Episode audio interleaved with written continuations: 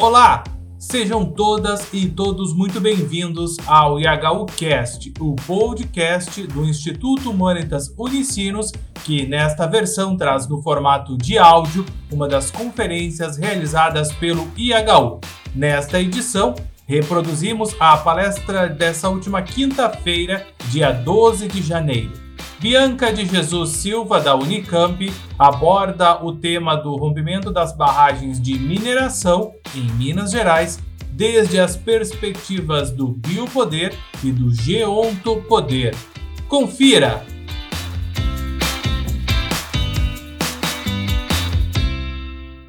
Eu, né, durante o desenvolvimento do convite dessa para essa conversa, né, a primeiro surgiu uma ideia de que eu fizesse uma exposição é, do biopoder a geontologia, é, né?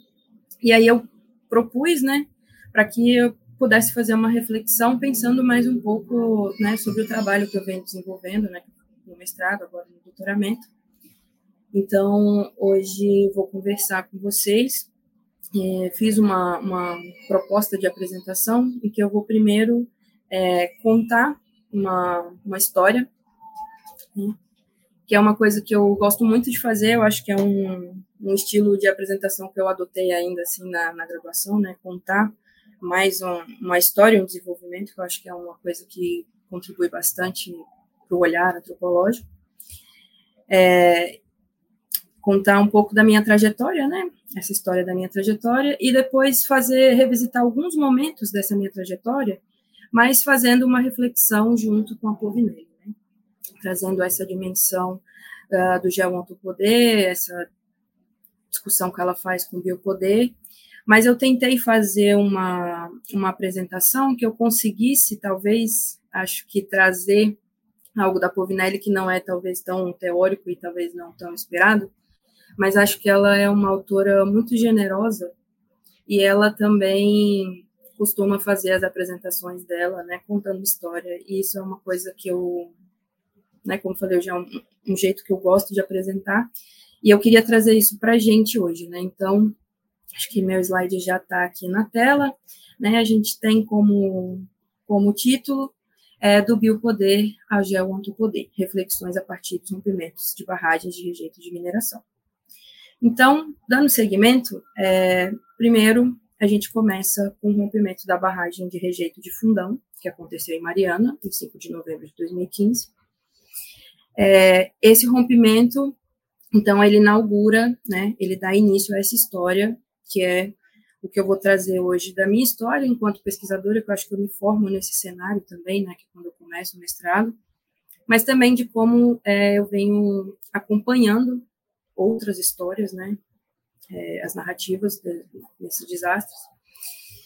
E aí a gente tem aqui na tela um resumo do Ministério Público Federal, né, que é uma talvez uma coisa muito sintética, que ele vai trazer é, né, a vitimação, que a gente teve 19 pessoas né, vítimas fatais no rompimento da barragem de Fundão, tendo então 41 cidades atingidas entre o estado de Minas Gerais e Espírito Santo, Dentre essas 41 cidades, né, pegando ali é, três reservas indígenas, né, então diferentes etnias foram atingidos, um quantitativo de degradação ambiental em hectare, né, de Mata Atlântica, que a parte de Cerrado de Minas Gerais ficou de fora, e aí um quantitativo aqui também que a gente consegue ver é, de rejeito de mineração que foi liberado no rompimento da barragem, que gira em torno de 50 milhões de metros cúbicos, esse acesso à carcaça de peixe, né, que é diferente do que a gente vê como mortandade de peixe, porque tem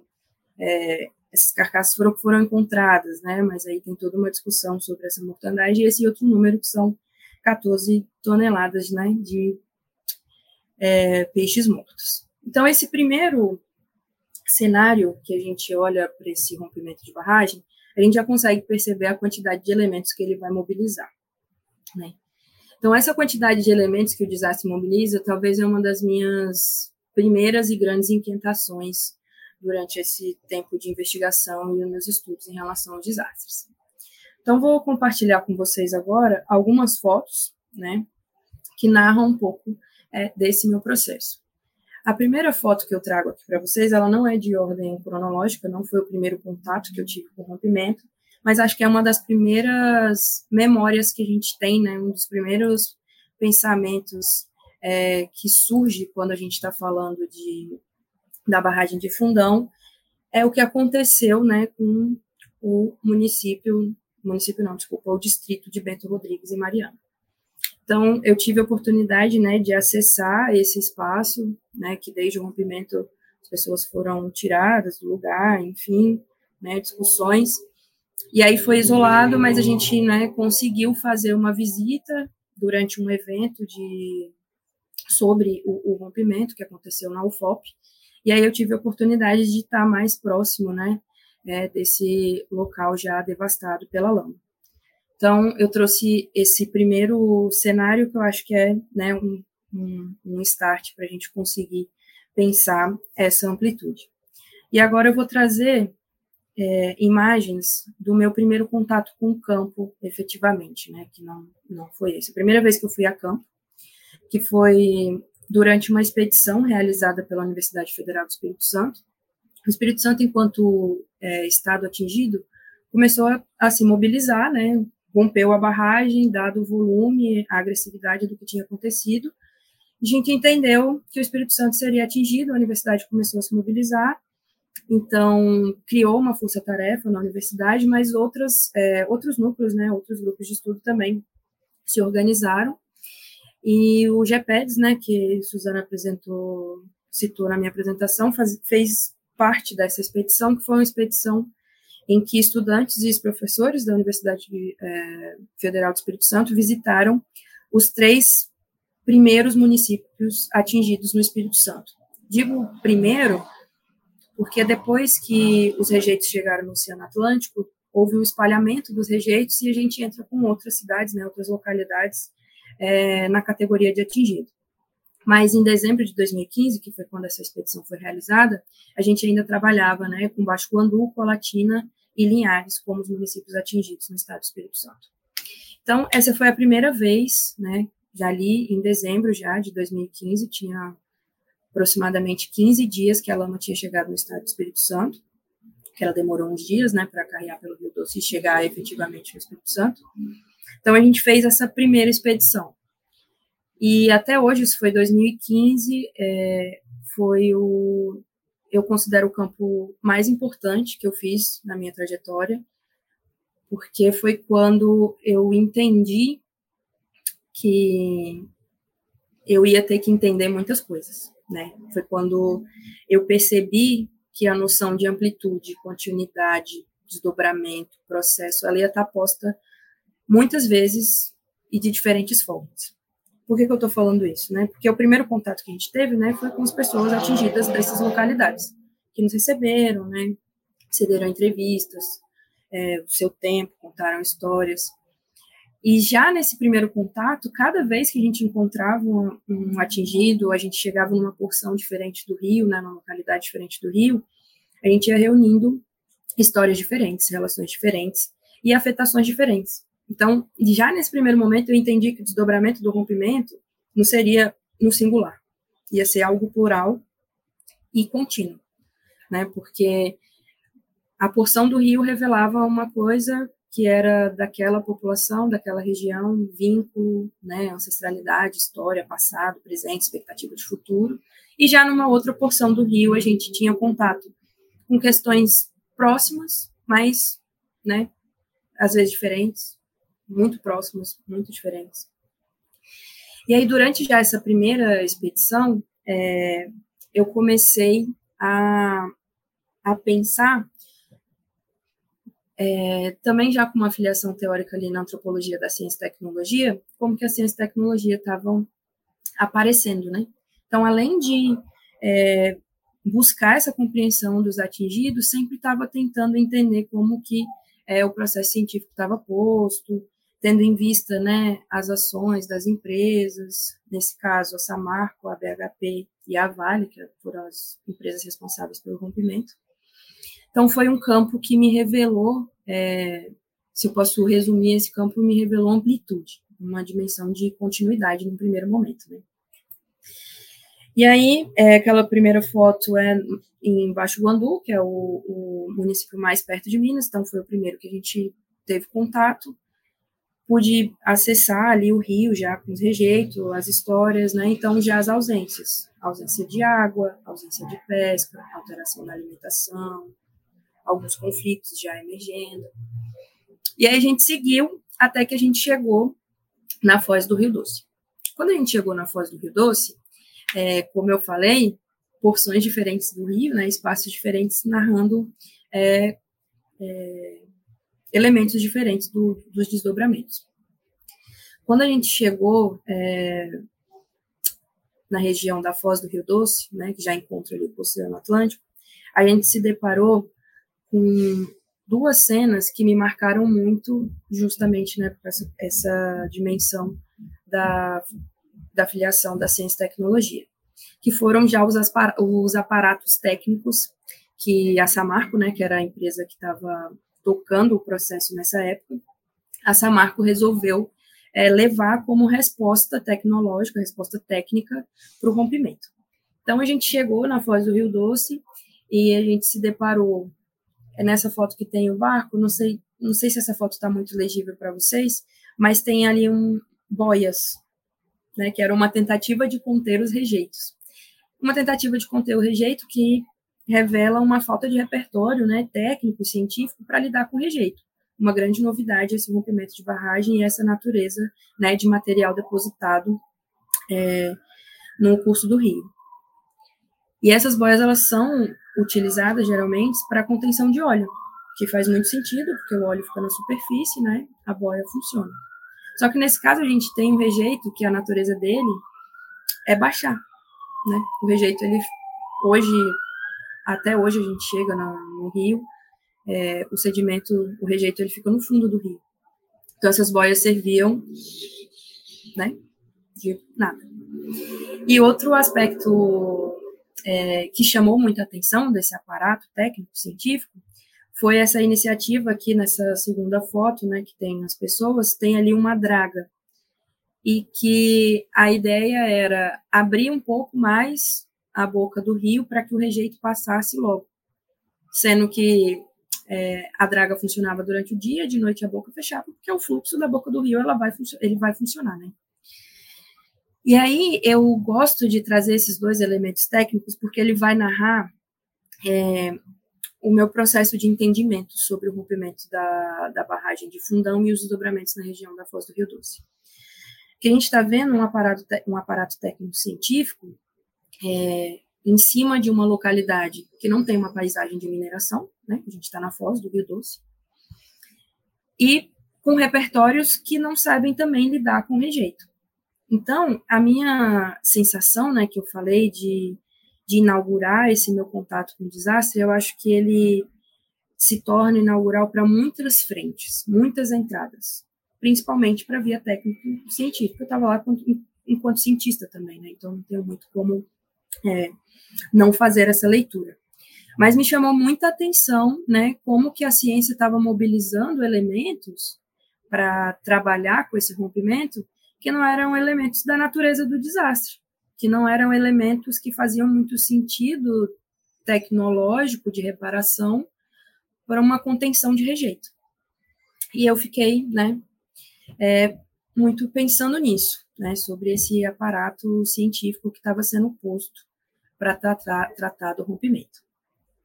E aí, seguindo né, nossa jornada nessa primeira expedição, outro elemento que ficou muito, muito em destaque, que parece um tanto quanto óbvio, que é a relação com a água.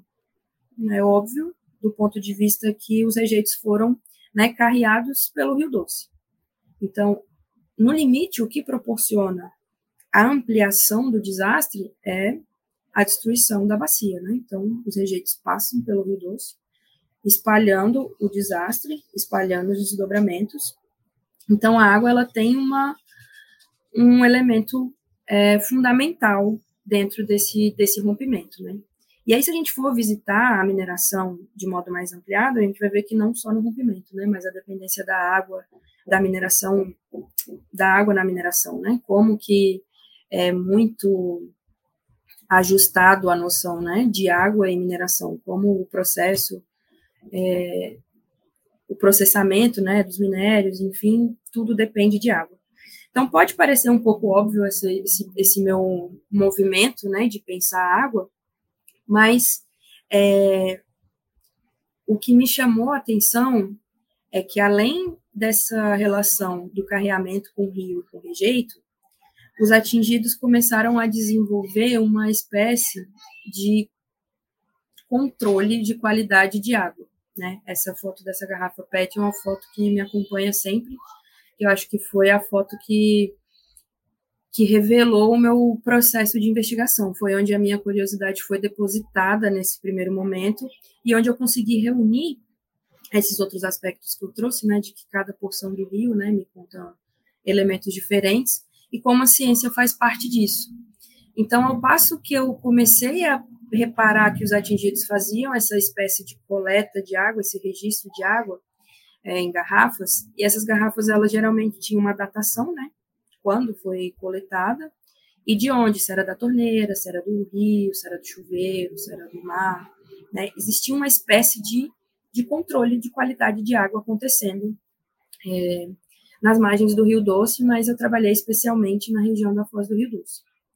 E aí esse controle de água foi onde eu assentei a minha primeira investigação, né, a minha primeira discussão, que foi o que eu desenvolvi durante a minha dissertação de mestrado, que eu trabalhei com a qualidade de água e os desdobramentos.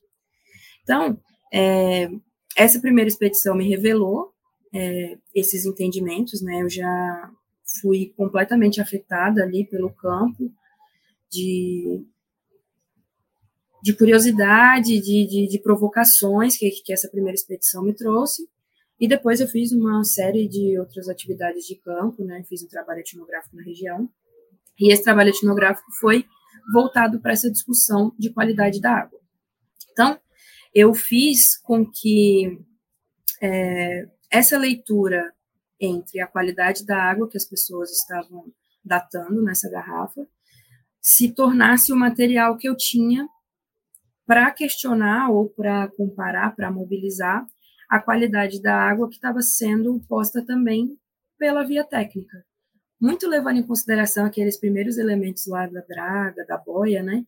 Essa expectativa técnica me chamou muita atenção e cruzou com essa dimensão da água. Então, eu trabalhei de uma forma que, como que as práticas de conhecimento, nesse caso, as práticas de conhecimento da ciência e as práticas de conhecimento dos atingidos, trabalhavam com a qualidade de água, né? E aí o meu primeiro movimento, né, eu acho que é o entendimento que, que se tem sobre o, o desastre, né, que não é um desastre natural, é uma discussão, né, que acho que já está muito bem colocada, posta, né, que a gente está falando de um desastre sociotécnico, de um desastre sociopolítico, e aí, diante desse cenário, eu fui ver os desdobramentos né, dessa técnica dentro do território, junto com outra via científica, né, ainda técnica, no território.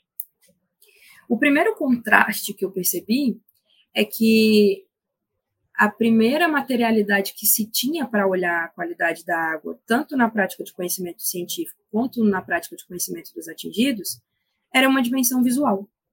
Então, o primeiro elemento que se tinha para falar da água os atingidos né, guardavam a água na garrafa PET, datavam, ia falar, não, demorou tantos dias para descer, está mais clara, está mais escura, né? Era um aspecto visual. E aí uma coisa que me chamou muita, muita, muita atenção é, nessa comparação da, das práticas de conhecimento é que das prime dos primeiros movimentos é, institucionais, assim, a gente pode colocar talvez governamental ou das empresas responsáveis, é que a Samarco disponibilizou um helicóptero para que sobrevoasse né, a região da Foz e a região do Rio Doce para fazer o controle visual é, do espalhamento do rejeito. Então, a gente, eu estava partindo do ponto que essas práticas de conhecimento elas tinham é, o mesmo elemento é, de início de investigação, né, que era o visual da água. Então, tinha esse primeiro elemento. Mas aí, o que depois eu fui tratar é que a ideia de visualização ela funcionava para as duas práticas de conhecimento, mas existia agora um ruído entre as práticas de conhecimento que era o passado. Então, a ciência não tinha um banco de dados ou um, um material que conseguia falar exatamente como estava essa água do rio, essa água do Oceano Atlântico, é, antes do rompimento. E os atingidos, né, a prática de conhecimento empírico local, por sua vez, sempre que narrava algum processo da água, para falar se a água clareou, se está com mais cheiro, que tinha expectativa dessa essa relação também com cheiro, né, não era só visual. Com cheiro, é, eles traziam o passado. Então era sempre a água antes era mais clara, a gente tinha acesso à água, essa água a gente não pode usar, essa água está muito escura. Então, a ciência é, não tinha esse comparativo. Não tinha, é, tinha referência visual, os outros métodos, né, científicos, enfim, mas não tinha esse parâmetro, né? Não tinha esse, que eu, na minha, na minha dissertação, chamei de T1, né, de primeiro ponto. E aí, é, eu fiz esse trabalho, né, fazendo essa investigação etnográfica, conversando com os atingidos, fazendo entrevista em profundidade, né, com o meu grupo de pesquisa, enfim, e trabalhei com laudos, né, analisando os laudos é, da Renova, né, que foi a empresa responsável pela reparação do Rio Doce, laudos é, de órgãos ambientais, né, ICMBio, enfim, e um relatório da Marinha também sobre água, juntei esse material técnico com o que os atingidos estavam falando sobre qualidade de água. E aí, o que fecha a minha discussão da dissertação, para a gente passar para o próximo ponto da minha história, é que os atingidos sempre tinham essa referência do passado e uma expectativa de futuro, né? E esse futuro não era nem sempre era um futuro bom, assim, né? Era uma expectativa que o desdobramento ele ia continuar. E nesse caso a ciência também fazia o mesmo caminho, né? Porque grande parte do material que eu analisei entre 2016 e 2018 era inconclusivo para a qualidade de água. Conseguia falar de turbidez, né, as coisas mais físicas, que estou atribuindo aí ao mundo visual, né, que conseguiria fazer isso numa dimensão visual, mas sobre a quantita o quantitativo de ferro, de manganês, do, do material que fosse depositado, não tinha esse comparativo com o passado. Então, a ciência sempre se posicionava em relação ao futuro. Então, vamos fazer mais laudos, tem que acompanhar mais tempo, né? Então, eu fecho essa primeira parte da minha história com essa continuidade. Existe uma noção de continuidade que estava presente ali na água, né? E é uma continuidade é, que faz referência ao passado e uma continuidade sem referência ao passado. E aí hoje eu costumo atribuir essa continuidade, né, a uma dimensão, né, da ciência moderna, como a ciência se constrói, é, como esses elementos científicos são postos nesse contexto de desastre. Então eu concluo a minha minha primeira parte da minha história, né, com o mestrado, com essa discussão de água e muito curiosa, né, sobre essas aberturas, né, como que ainda tem tanta coisa em aberto, como que a continuidade é algo tão, tão presente, como pensar a continuidade. Então, é, concluo minha dissertação, passo no doutoramento, é, passei no doutorado em dezembro de 2018, janeiro de 2019, rompe a barragem de rejeito é, B1 em Brumadinho. Outro caso, né, que eu acho que é trouxe aqui também um resumo, também apresentado pelo Ministério Público, que com o rompimento da barragem, né, a gente teve aí uma amplitude, um aumento considerável na perda de vidas, né, humanas. A gente tem uma redução ali na quantidade de rejeito que foi liberado, e de município, né? Era uma barragem menor, mas também figura, né, o caso de, de Fundão, é, colocado em vários é, lugares como um dos maiores desastres ambientais do Brasil, né? E aí o caso de da barragem B1 também tem essa representação e tem essa profundidade, né, que, que foi essa ampliação de vítimas humanas fatais, dado a localidade da mina, né, muitas pessoas vitimadas eram funcionárias da Vale, é, toda aquela aquela relação, né, da proximidade da mina com o refeitório, enfim, o horário do rompimento. Então, chega esse novo cenário. Então, entro no doutoramento, a primeira coisa que a minha orientadora fala, ó, rompeu outra barragem, você está no início do doutoramento, então acho que seria interessante, né, você incorporar essa discussão no seu doutoramento. E tem um grupo se formando na Unicamp para discutir é, a questão do rompimento da barragem B1. Então, eu entro tanto no mestrado como no, no doutorado, né, é, na discussão do rompimento, a partir de uma demanda institucional, né, não é, a partir dos meus vínculos, né, durante o mestrado a minha professora já trabalhava em regência, foi trabalhar com, com essa discussão, chego na Unicamp, a minha orientadora sempre trabalhou com conflito ambiental, cria essa força institucional na Unicamp e eu passo a fazer parte e pensar também o rompimento da barragem é, B1 em Brumadinho. E aqui minha história é, vai mudar um pouco, porque o meu primeiro campo é, na região atingida pela barragem B1 foi em julho de 2019. E aí eu fui fazer um campo exploratório, né? Um campo exploratório que tinha como pano de fundo o trabalho, né, dos últimos quatro anos, três, quatro anos, no Rio Doce. Durante o trabalho no Rio Doce, é, enfrentei, assisti, né, percebi muitas queixas dos atingidos em relação ao trabalho, não só dos pesquisadores, mas como era uma população, né, atingida pelo desastre e como esse desastre, né, nessa ideia de continuidade, é, tinha esse processo de revitimização, né, como as pessoas recebiam várias vezes o mesmo pesquisador, às vezes, é, e não só o pesquisador, né, a empresa, as empresas, que aí depois as contratadas das empresas, um corpo jurídico, um corpo técnico. Então, essas regiões atingidas, ela, elas passaram a ser muito visitadas, né? E eu acabei, eu acho que incorporando um pouco dessa crítica e desse incômodo dos atingidos na bacia do Rio Doce, porque durante meu trabalho na região da Foz, é, eu acabei criando vínculo com várias pessoas, né, da Foz, e, e compreendendo, né, tentando entender como desenvolver esse trabalho sem tocar sempre nesse lugar que era uma queixa, nesse lugar que era nessa ideia da revitimização, do sofrimento social. Então, acho que em algum nível eu acabei incorporando essa essa crítica que foi construída ao longo do Rio Doce, principalmente pelas pessoas com quem eu trabalhei.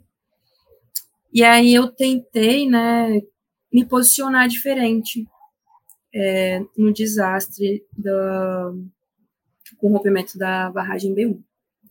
E aí eu fiz um primeiro campo exploratório, que eu não tenho foto dele aqui, é tanto que essas fotos que está aqui, elas são de 2021.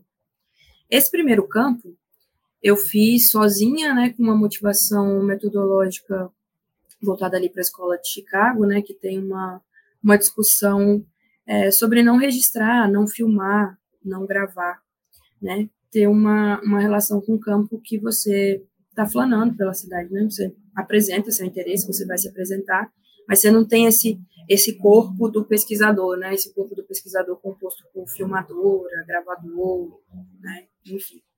E aí eu fiz esse primeiro campo dessa forma, né? Um pouco mais descaracterizada de, de pesquisadora, né? Desse corpo composto do pesquisador e percebi que a crítica de, de acesso às comunidades, às pessoas, ela não era restrita ao Rio Doce, ela estava acontecendo também no Rio Paraupeba.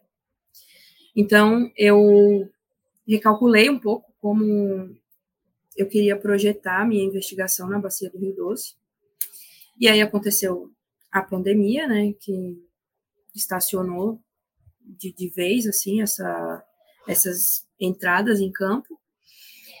E foi o tempo que, né, eu tive para desenvolver ali, pensar como que eu trabalharia esse campo, né, com o horizonte de que a pandemia ia se encerrar, a gente ia voltar a um cenário é, ao vivo, né, sair do virtual. E aí surgiu a oportunidade de fazer um trabalho que era demanda dos atingidos. Então, eu me senti confortável de fazer trabalho de, de campo, porque era uma demanda dos atingidos. As pessoas né, atingidas, a partir da figura das assessorias técnicas, é, escolhem as assessorias técnicas, escolhem os trabalhos, escolhem os profissionais para que os trabalhos sejam realizados. Então, eu, eu tive um pouco de paciência, talvez, né, de ter essa espera, não fazer essa entrada no campo incorporando essa crítica, fazer essa espera, e tive a sorte de conseguir fazer uma consultoria que era para os atingidos, né, demanda dos atingidos, então eles sabiam da, da natureza do trabalho, conheciam os pesquisadores, já estavam esperando é, por esse trabalho, mas ainda assim não isento de, de queixas, né, de reclamação, que a revitimização, óbvio, é algo que mexe com, com sujeitos, mas já tinha esse, essa estrutura, né, de que uma assessoria técnica estava por trás dessa pesquisa. E aí eu consegui fazer um trabalho que já tinha um recorte de qualidade de água, né, então eu fui fazer esse campo com esse recorte de água, né, os, os usos múltiplos das águas, com o ajuste, né, de que o contratante ficaria com o material é, gravado, enfim, e a minha experiência de campo, meu caderno de campo faria parte da minha discussão. Então, para mim, foi algo que casou perfeitamente com o meu entendimento de fazer campo em contexto de desastre, né? Conseguir é, atender a demanda das pessoas atingidas sem criar essas camadas de pesquisa é, que levam a esse cenário de revitimização.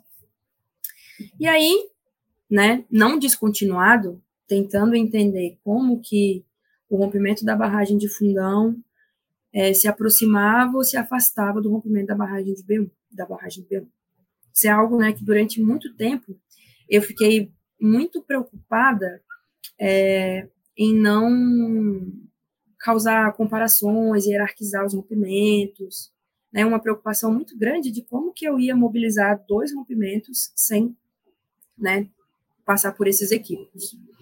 Até que eu comecei a trabalhar com o conceito de comparação extraterniana, que eu acho que dialoga muito com o que a gente vai falar depois sobre a ciência, né, que é como as ciências humanas elas perderam a capacidade de comparar coisas diferentes, né, porque a ciência moderna, né, as ciências duras, elas precisam de coisas semelhantes para serem comparadas, mas as ciências sociais, é, ciências humanas faziam essas comparações de coisas diferentes antes, e aí a autora do conceito, a Stratton, ela faz uma reivindicação para que a gente possa, né, é, comparar coisas diferentes. Então eu usei é, esse conceito para conseguir mobilizar os dois rompimentos sem cometer é, hierarquização é, aproximações é, e afastamentos que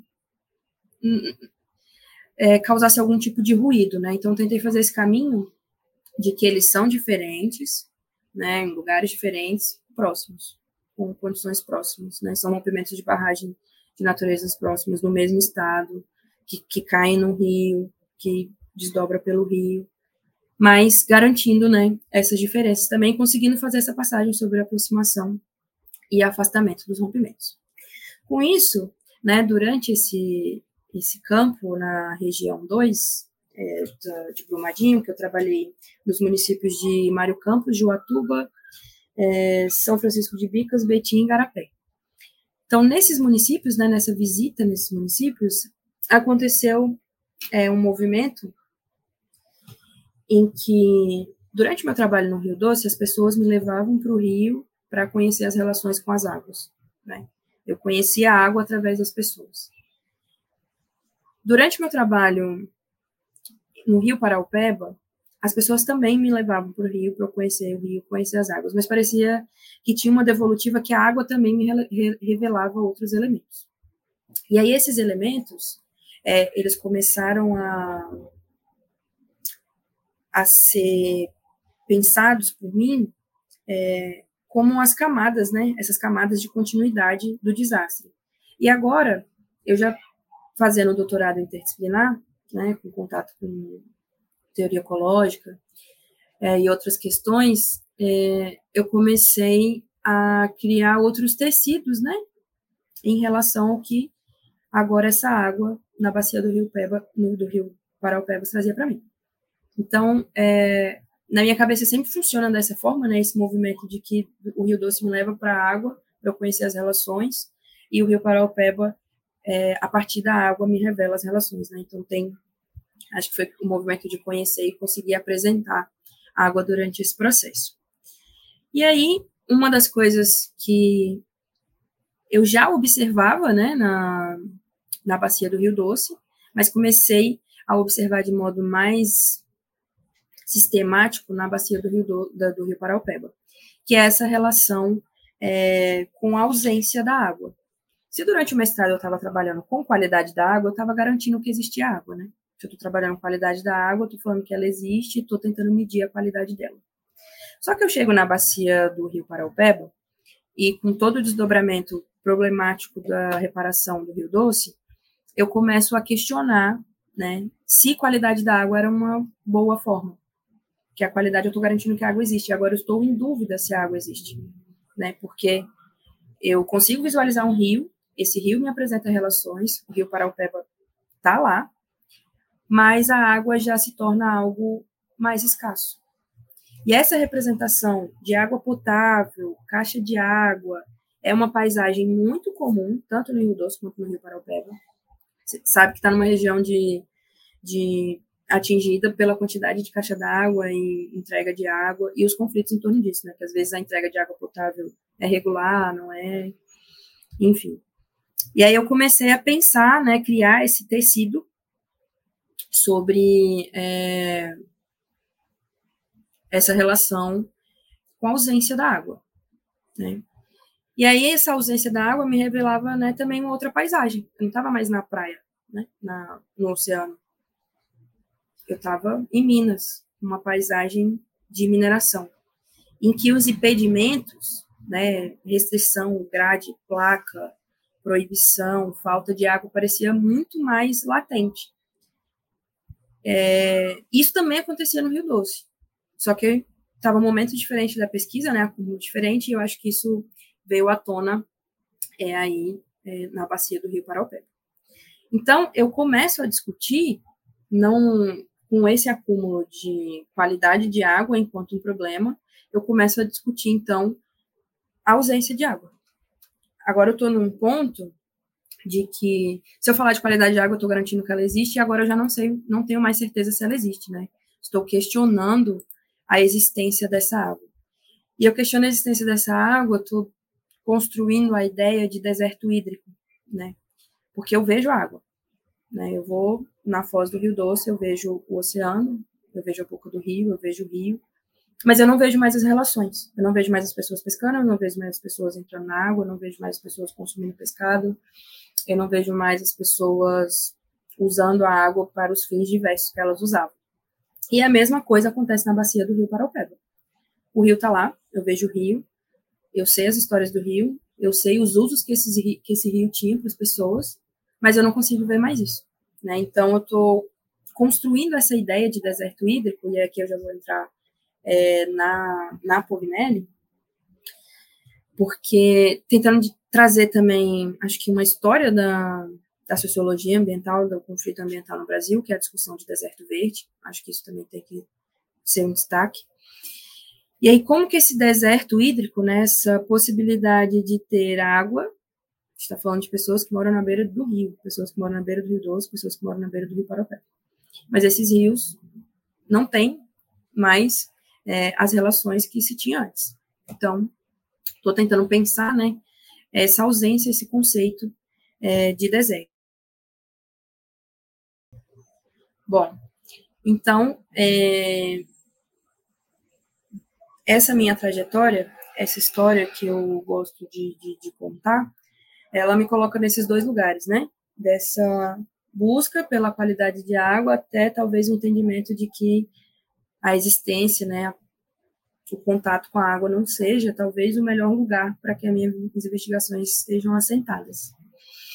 E aí é quando é, eu olho com um pouco mais de cuidado, né, para a Povinelli e queria agora né, fazer essa conexão com a proposta que foi feita, com as reflexões é, de Geonto Poder, é, no sentido de que Povinelli é uma autora que eu conheci em 2019, né, li, usava um pouco, mas só com a oportunidade do evento que eu fui, né, me aprofundar um pouco mais, ver algumas palestras, ler comentadores, que eu tinha lido o texto e usado o texto, né, não tinha fixado tanto uma ideia.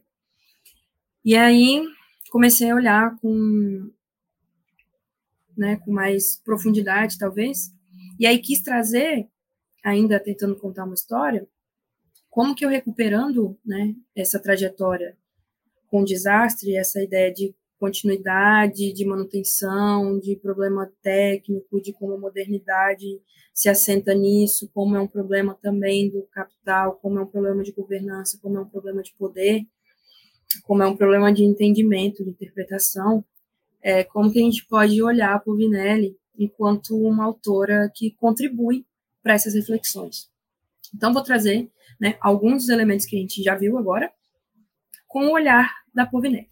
Né? Então, primeiro, primeiro cenário, né, volto à nossa primeira foto, ao início aí do, da discussão de rompimento, né, que eu estou inserida.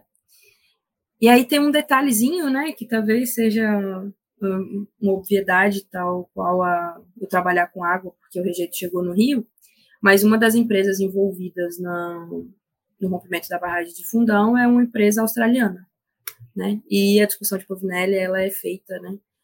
É, a partir de Austrália, né? Com, com desdobramentos, né? Do que ela chama de, de colegas de amigos que estão são da Austrália, né? Povos originários, enfim.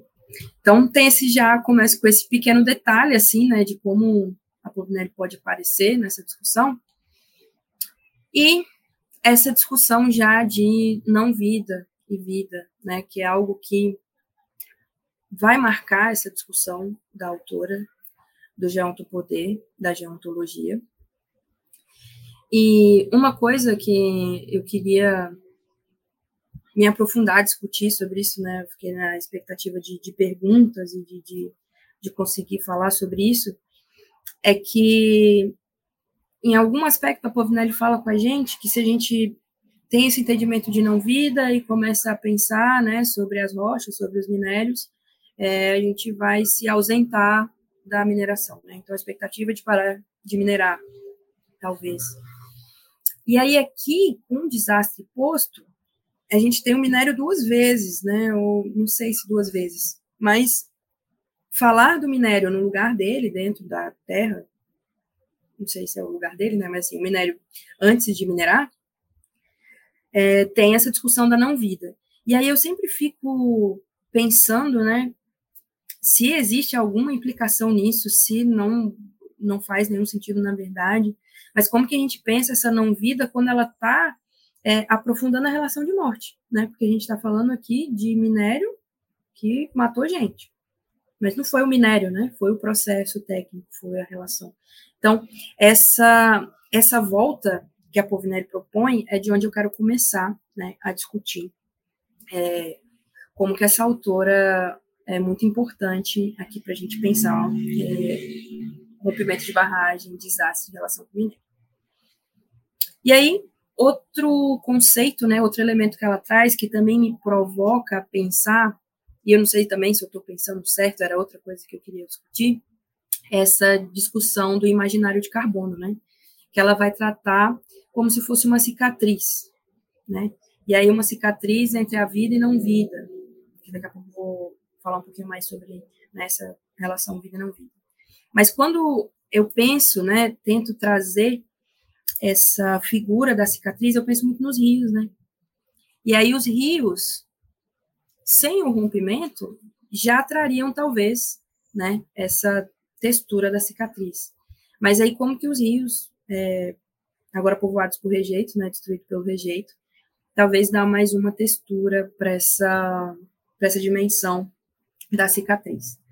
E aí, é, essa relação do imaginário de carbono, que é onde ela assenta, acho que de fato, essa relação com o biopoder, ela é, ela é muito importante, que é quando ela consegue arrastar, né, propor que mesmo quando a gente está falando, né, de, de outros entes, é, ela assume, né, ela garante essa, essa leitura do animismo, as outras relações, outras cosmologias, a gente ainda fica em uma passagem de morte e vida, né, que é algo que é um ciclo, né, que é o ciclo ali do carbono, imaginário do carbono, como isso ainda aprisiona é, as reflexões, né, como isso ainda é, é uma herança, né, do biopoder, e como é, essas camadas, né, do imaginário de carbono, elas vão sendo refeitas, né, recolocadas, repensadas, e produzindo, então, é, esse tecido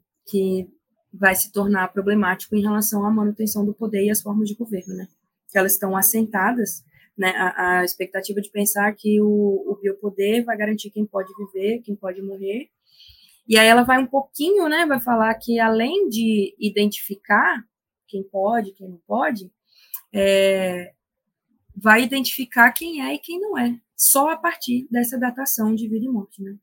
Descaracterizando, desconsiderando outras relações, outros é, desdobramentos, outras interpretações, outras vivências, existências que não estão nesse chaveamento vida e morte, né? E aí aqui eu trago um, um, um trecho de um comentador de Puvinelli que eu achei muito preciso, né? É, que ele fala sobre o imaginário do carbono, que é essa separação entre o orgânico e não orgânico, né? E como, é, e aí ele vai citar aqui, né? É, essa profundidade que vem de Foucault, que não é só é, governar sobre a vida, né? Mas também quem cria e mantém essa divisão. E isso é o que vai fazer o lastro ali dos estados neoliberais, né? Nessa composição de experiências e, e governar a partir das diferenças. Então, quando a gente, quando eu estou pensando, né, esse, esse imaginário de carbono nessa, nessa figura que ela propõe da cicatriz, eu fico pensando como que os rios é, podem ser um elemento para a gente conseguir é, pensar sobre esse imaginário de carbono. E, obviamente, né, porque ela vai propor uma normatividade do, dos corpos d'água, né, ela tem uma discussão sobre água também, mas eu fico sempre pensando né, sobre essa representação da cicatriz, como que os rios podem, então, ajudar ainda mais a gente conseguir acessar o que está sendo posto pela altura. E aí, é, dado essa localização de vida e não vida, é, nesse cenário né, de problemas ambientais, que a certa altura ela também vai falar do antropoceno, como o antropoceno é, é visto por ela, né, nesse cenário, ela fala outro aspecto que eu queria chamar a atenção da autora, que ele pode aparecer nessa história que eu contei, é essa, né, relação interdisciplinar, talvez, hum, não sei, mas como que a gente pensa esse programa científico, né, ciências naturais, a humanidade crítica, as ciências sociais, como que esse é, arcabouço aí disciplinar, mobilizado dentro de um repertório de ciência moderna, né, como que a gente precisa, né, no que ela vai chamar ali de, vai deixar evidente, né, essa abertura de canal de comunicação. E eu acho que é uma expectativa que ela traz e que acho que foi o que me levou para o doutorado interdisciplinar, é tentar, reconhecendo a continuidade, reconhecendo a amplitude, reconhecendo os desdobramentos dos problemas ambientais no Brasil, eu acho que precisa de um tecido, né, que compõe essa abertura para essas outras formas, né, de, de leitura científica, né, com algumas ressalvas. É, então, e aqui eu trago outro momento, né, que eu já, já trouxe uh, sobre a história, a trajetória, de como Povinelli ajuda também.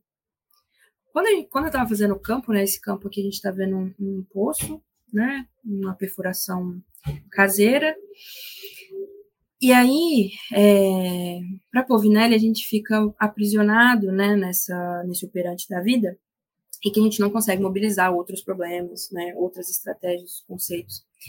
É, esse aprisionamento dessa composição de vida e não vida, ela impede né, a gente a perceber, enfrentar outros problemas, outras figuras.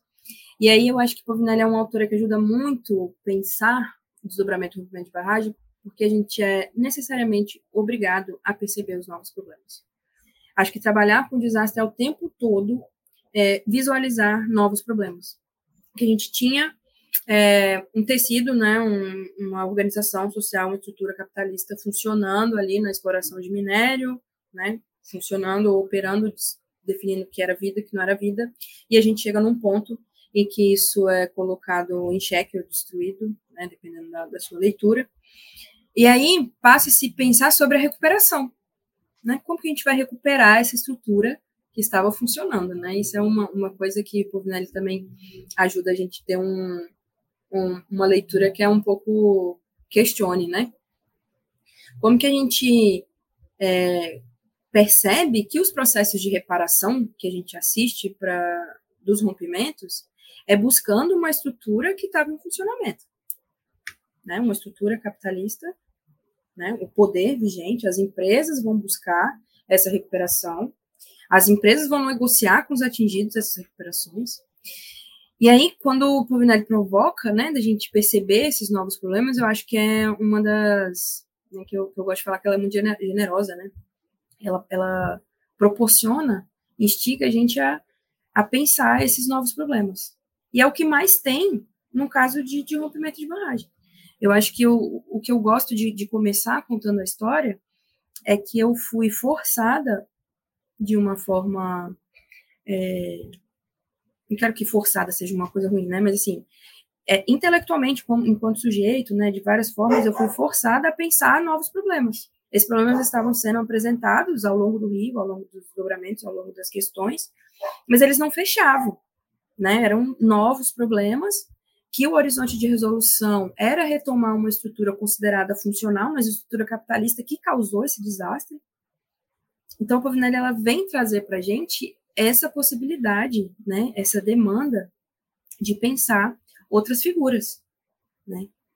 E aí, é, essa forma dela de propor a gente localizar essas novas figuras, e aí quando eu falo que ela é muito generosa, ela escreve abertamente, né, de, de uma forma simples, né, de operar nessa diferenciação que ela está tá propondo, onde a gente possa perceber a não-vida e as novas figuras, as outras representações. Ela vai falar de agenciamento também, né?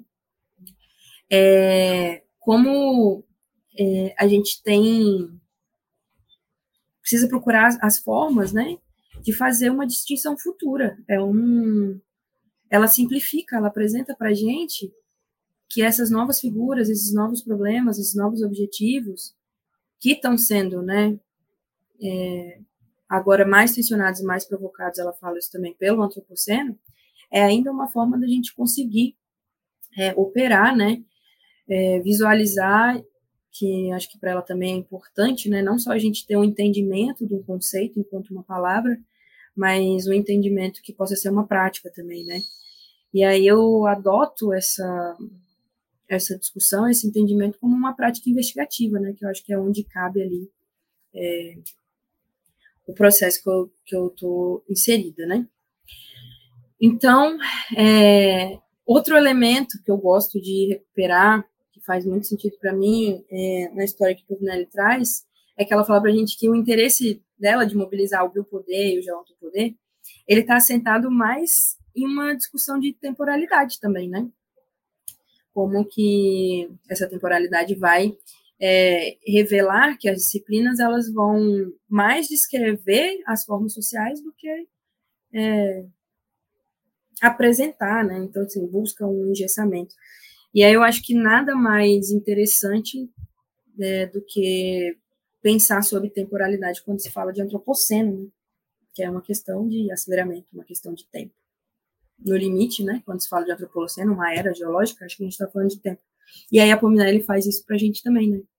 Ela provoca dessa forma esse entendimento que pode ser feito é, leitura sobre temporalidades, né? Que quando a gente está falando da mineração, do tempo, do espaço, da localidade, é, como que a gente pode pensar isso sobre o tempo.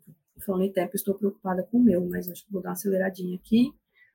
Vou pular isso aqui só para eu chegar em reflexões finais, que eu já estou bem próximo de estourar meu tempo. Então, é, essa minha história, essa minha trajetória com rompimento de barragem, é, trouxe alguns elementos que a Pulvinelli pode ajudar a gente a pensar, porque eu não quis fazer aquela exposição que apresentaria autora, uma antropóloga norte-americana que trabalha com esse conceito, com esse conceito. Eu acho que nem ela gostaria disso, eu acho que a forma que ela fala sobre conceito e a discussão que ela tem sobre conceito não estar atribuído à verdade, né, mas como que os pressupostos ontológicos eles devem ser pressupostos relacionais. Eu quis trazer pressupostos relacionais com a minha trajetória, com a minha investigação, é, e que Povinelli contribui, né? Então, eu quis fazer esse caminho. E agora, para concluir, eu acho que, de modo geral, esse, todos esses elementos que eu coloquei, que eu vim pensando, é, o mais. Me preocupei com o tempo, me perdi. É, o que mais fica evidente agora para mim, né? Fazendo um resumo, se eu tivesse que fazer agora uma apresentação que fosse não posso mais contar a minha história, né? Vou contar, fazer um caminho que seja mais breve sobre como Povinelli pode ajudar a pensar o desdobramento do rompimento de barragem. Acho que o primeiro elemento que ela traz, e que eu acho muito, muito importante, é evidenciar a relação de escala global. A gente está, em algum nível, acostumado com essa relação de escala global. Mas a gente está falando das empresas, né? Igual eu falei no começo, o BHP, na Inglaterra, mercado global de commodities, a mineração. Acho que ela provoca a gente a pensar essa escala global não só a partir do capitalismo, né? Dessa emergência e dessa forma de governo que também vai ficar muito, muito evidente.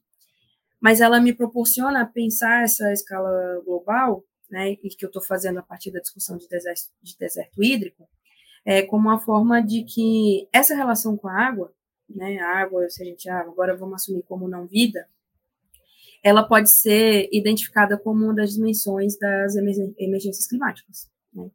Então, me coloca numa escala global por saber que é um problema global, advindo de uma globalização, né, de uma forma de capitalização e mineração, mas como pode fazer a volta, né? E aí é um questionamento que eu faço sobre como que a destruição de duas bacias pode impactar ou não, e é, talvez no mercado futuro de água, né? Partindo desse princípio de deserto hídrico.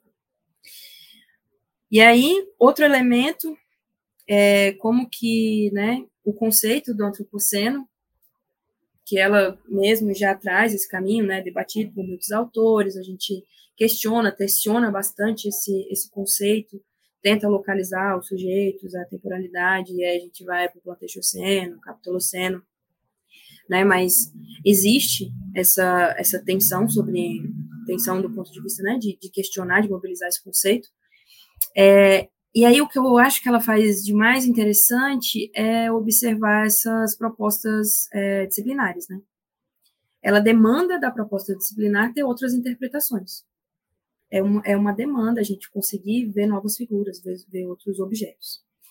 É, só que aí, ao mesmo tempo que ela demanda isso, né, ela propõe a gente fazer isso, ela também já apresenta que a gente pode ter é, impedimentos do regime de poder que está posto e que o antropoceno está estruturado, né? Então, ela convoca a gente para uma leitura do antropoceno que é, é mais não, não, queria combativa a palavra, né, mas propositiva, mas também já evidencia que a gente vai lidar com alguns é, problemas estruturais que o próprio antropoceno, né, foi estruturado e conduzindo. E aí, por último, que eu acho que é o que tem bastante a ver também com o rompimento de barragem, é como né, essas relações de poder e de governo, elas se fazem presente nos rompimentos, né, tipo, a construção da barragem revela uma, uma dimensão de poder de governo, tendo em vista toda a negociação que precisa ser feita para é, operar numa mina, como que essas relações também se fazem presentes na manutenção, né, nessas práticas de recuperação e de reparação que se propõem do, dos, dos, espaços atingidos, mas também como uma forma de continuidade do desastre, no que eu estava falando, de que essa expectativa de recuperação e de reparação, ela tenta reaver uma estrutura que, para essa prática de governo de poder, estava em funcionamento. Mas para as pessoas atingidas, a gente pode ver, né, como olhando pela água, não está mais é, operando da forma que operou um dia. Ou... Não, não existe essa dimensão de pleno funcionamento, né? O pleno funcionamento ele é em relação ao governo e ao poder. Então, essa manutenção é, do, do, do, desastre, ela é contínua, ela é continuada, né? Eu tenho essa, essa leitura, essa sensação, né, de uma continuidade do desastre, né, a partir da revitimização, a partir dos problemas que, que vão emergindo, a partir dessas discussões. Então, eu acho que é, são esses esses elementos que eu queria trazer mais da, da, da autora para a gente discutir. É, uma expectativa que eu acho que, que fica, né, de tipo, como que estão os rompimentos, qual o estágio que a gente está, o que, que aconteceu tanto tempo depois do rompimento, é uma abordagem que eu costumo procurar não, não ser tão assertiva e não tentar fazer tanto esse caminho, porque a quantidade de alteração jurídica, técnica, é, que, que funciona, né, que opera nos dois rompimentos, ela é, é muito rápida, né? Então, se me ater a como que estão, como estão, né, os territórios depois de um certo tempo com os rompimentos. Eu tenho me voltado mais para discutir como que a gente amplia as relações de pensar esses desastres do que acompanhar, né, essas minúcias é, jurídicas que, que são postas, né, que eu acho que é, que é justamente o que eu estou chamando aqui de manutenção e continuidade do desastre, né, acho que esses imperativos, essas idas e vidas jurídicas e técnicas, elas né, são fruto, fazem parte de uma ciência moderna, de uma forma de mobilizar poder, né, e que elas promovem, então, a continuidade do desastre. E com isso, né, eu acho que Povinelli inspira muito, ensina muito a procurar outros objetivos, outras figuras, e acho que é o que eu venho fazendo, assim, ao longo é, da minha trajetória, da minha investigação, é tentar promover, né, essas discussões, compreender essas novas figuras. E encerro por aqui. Muito obrigada.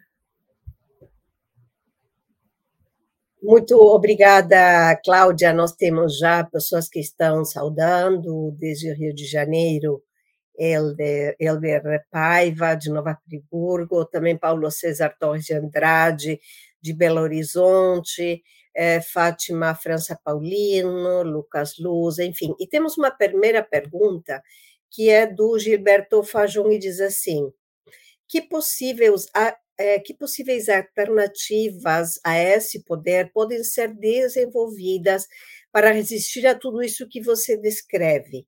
Há algo que possam fazer as pessoas envolvidas, aquelas que estão vivenciando né, a tragédia, além da, de quem está na academia?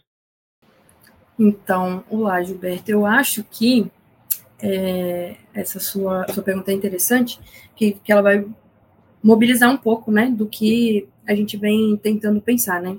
Quais as possíveis alternativas que esse poder, né, pode desenvolver para resistir tudo isso que você descreve.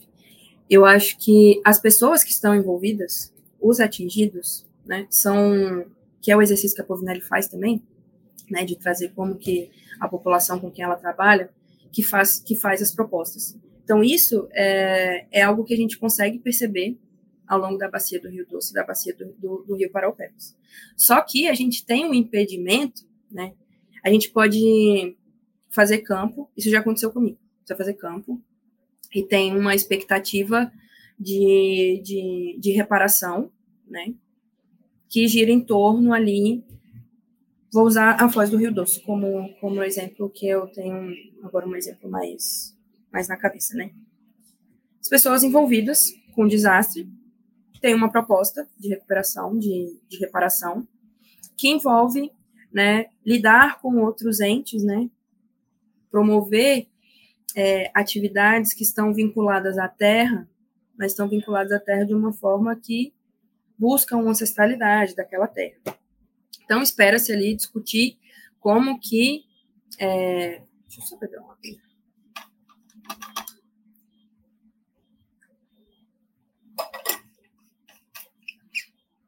Então, de, um, de, um, de uma forma mais, talvez a grosso modo, os atingidos têm uma proposta né, de expectativa de vida pós-desastre que está inserida é, no trabalho com uma espécie é, nativa que vão desenvolver o cultivo, a colheita daquela espécie e trabalhar com esse elemento. Então, quando a gente olha é, para essa expectativa de trabalhar com esse outro ente, com uma relação ancestral, a gente pode estar tá olhando para um questionamento do poder, né? A gente pode estar tá olhando ali para uma discussão de vida e não vida da Povinéia, porque tá, é proveniente do território. Só que o que, que vai acontecer? Que já aconteceu.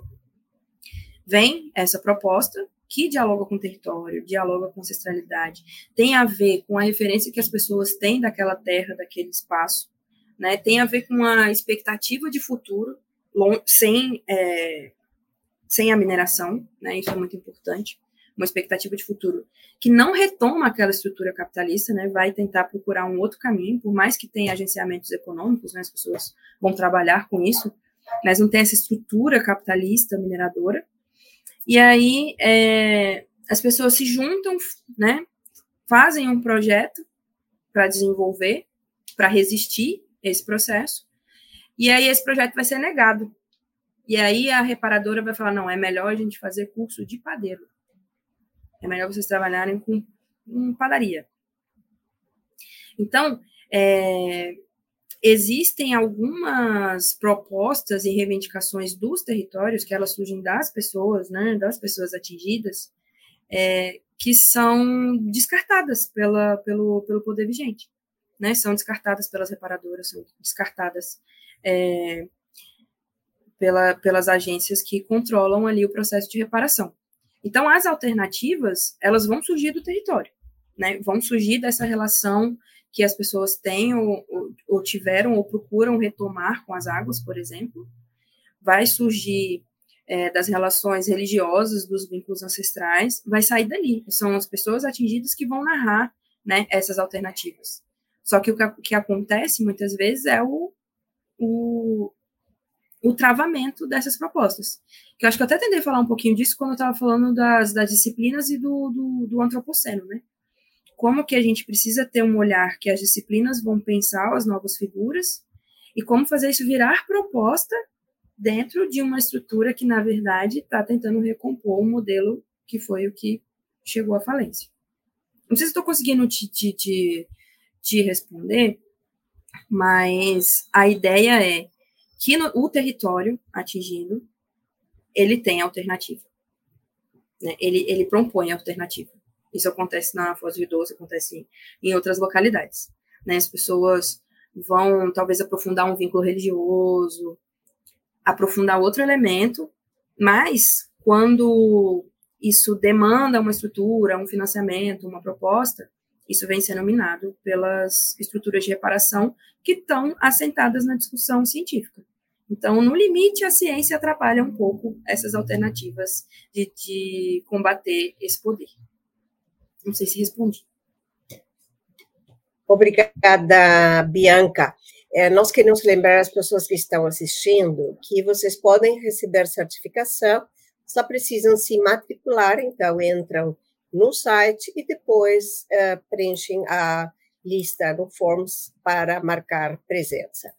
É, quando tu estavas é, trabalhando as questões, as conclusões né, da, do teu estudo, é, tu passaste mais rápido em função da preocupação do tempo. Quem sabe tu desenvolve um pouquinho mais aquilo que estavas querendo desenvolver e o tempo não, não te permitia. Tá, então, vou pedir para o Lucas só voltar um pouquinho o meu último slide. Eu vou aproveitar meu tempinho aqui só para retomar um pouquinho e concluir. Né? Então, é, quando. É, mas agora fiquei com a pergunta do Gilberto na cabeça, mas vou usar meu tempo. Quando eu penso, né, o... Não estou ouvindo. O professor Gilberto disse que já está respondida a pergunta, que pode ficar ah. tranquila. Obrigada. Mas é que foi uma boa pergunta, eu fiquei realmente querendo discutir mais. Muito obrigada, Gilberto. É, então, é, esse cenário que a Povinelli nos apresenta a partir do geontopoder e da geontologia é um cenário que, então, a gente conhece como antropoceno, as pessoas vão conhecer como cosmopolítica. Uma das coisas que eu gosto muito na Povinelli é que ela não tem uma, e ela fala disso nas, nas palestras dela, né? ela não tem uma preocupação em falar de algo absolutamente novo, né? Mas ela tem uma preocupação em trazer o que ela viu no campo. Isso é uma das coisas que eu acho assim é, mais impressionantes e mais é, generoso da parte de Povinelli.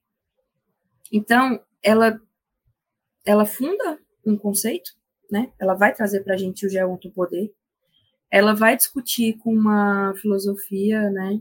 vai discutir com Foucault, vai discutir com Arendt, vai discutir com uma série de, de filósofos, é, com uma série de antropólogos, para trazer para a gente é, um, um, uma proposta que eu acho que é onde vem a, a generosidade, falei isso várias vezes né, da Povinelli, da proposta de que, no limite, para mim, né, essas reflexões que ela, ela, ela faz com que a gente consiga pensar em governo, em poder, em escala global, em mineração, em capitalismo, né, em toda uma estrutura temporal, uma estrutura cronológica, quando a gente vai falar né, do, do carbono, ela traz um, uma organização do mundo, da vida, né, que a gente conhece que está muito bem estruturado.